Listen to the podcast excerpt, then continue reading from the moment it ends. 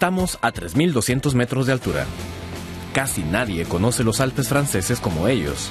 Para Fabien, Timmy y sus amigos, las montañas empiezan donde termina el telesquí. Crecimos en esta región. Movernos por estas montañas es parte de nuestra vida. Fuimos avanzando paso a paso hasta llegar a lo que hacemos ahora, esquí fuera de pista. Imprescindible llevar una cámara en el casco. Y este es el resultado.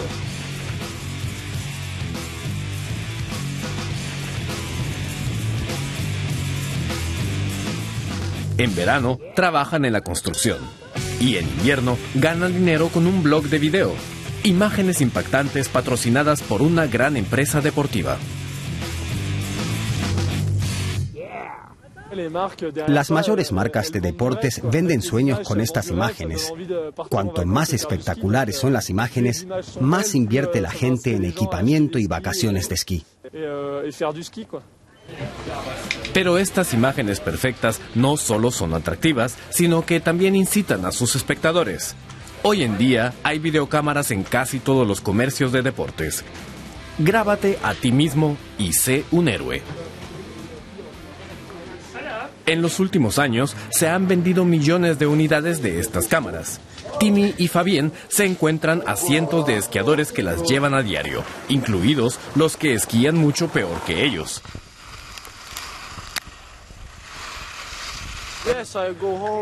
Cuando llego a casa envío el video a mis amigos para que vean lo que puedo hacer. Esquías de otra manera. Haces cosas espectaculares que no harías sin la cámara. ¿Por qué no? No sé. Pregunte a los inventores de YouTube y Facebook. A Jean-Marc Chabet también le gustaría hablar con ellos.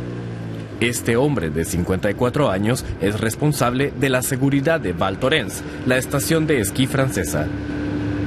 Según su experiencia, las cámaras provocan que haya muchos más accidentes.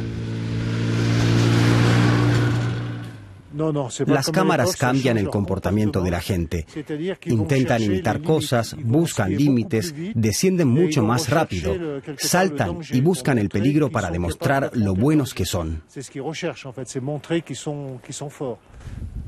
Y cada vez hay más gente buscando los sitios más peligrosos. Fuera de la pista, supuestamente les espera el subidón de la nieve profunda. A primera hora de la mañana, Jean-Marc Chabert dinamita nieve de la montaña por razones de seguridad. Es una locura, dice, pero la mayoría de esquiadores aficionados van donde hay mayor riesgo de aludes, porque ahí es donde se consiguen las mejores imágenes. O las peores. ¡Stop, stop! Quiere detener a su amigo, pero entonces llega una avalancha.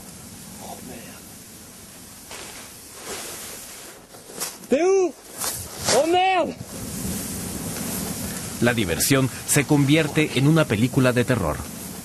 Estas cámaras móviles han documentado muchos accidentes. Los dos esquiadores aficionados sobrevivieron milagrosamente a esta aventura. Una aventura que también pone en peligro a la gente del valle.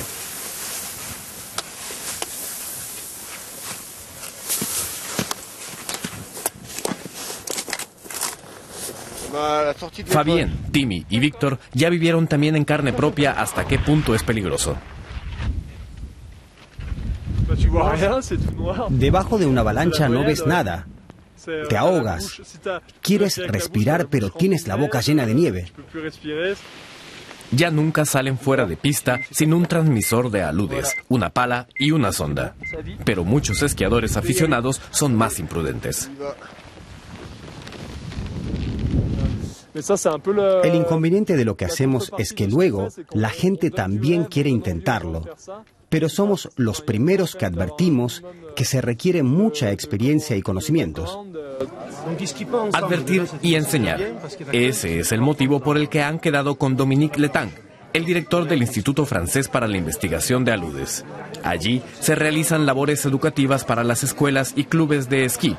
Para Letang es importante que los esquiadores conocidos de fuera pista, que dan la sensación de ser invencibles, también hagan videos de prevención.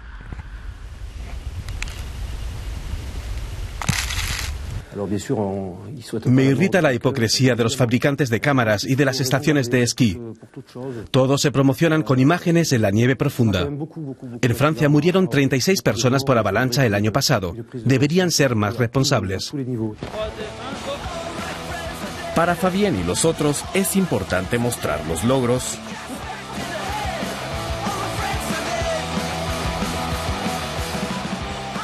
pero también los fracasos, caídas, accidentes y mal tiempo, pues los profesionales como ellos tampoco cuentan con los días de esquí perfectos de los anuncios.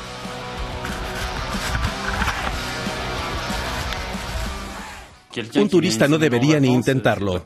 Incluso para nosotros, después de esforzarnos mucho, conseguimos solo algunas imágenes que valgan la pena. A veces tardamos meses en hacer un buen video y no tiene nada que ver con la realidad. El sueño de la montaña y de la nieve. Su consejo es que para sumergirse en él, ante todo hay que observar esa maravilla con los ojos y no con una cámara.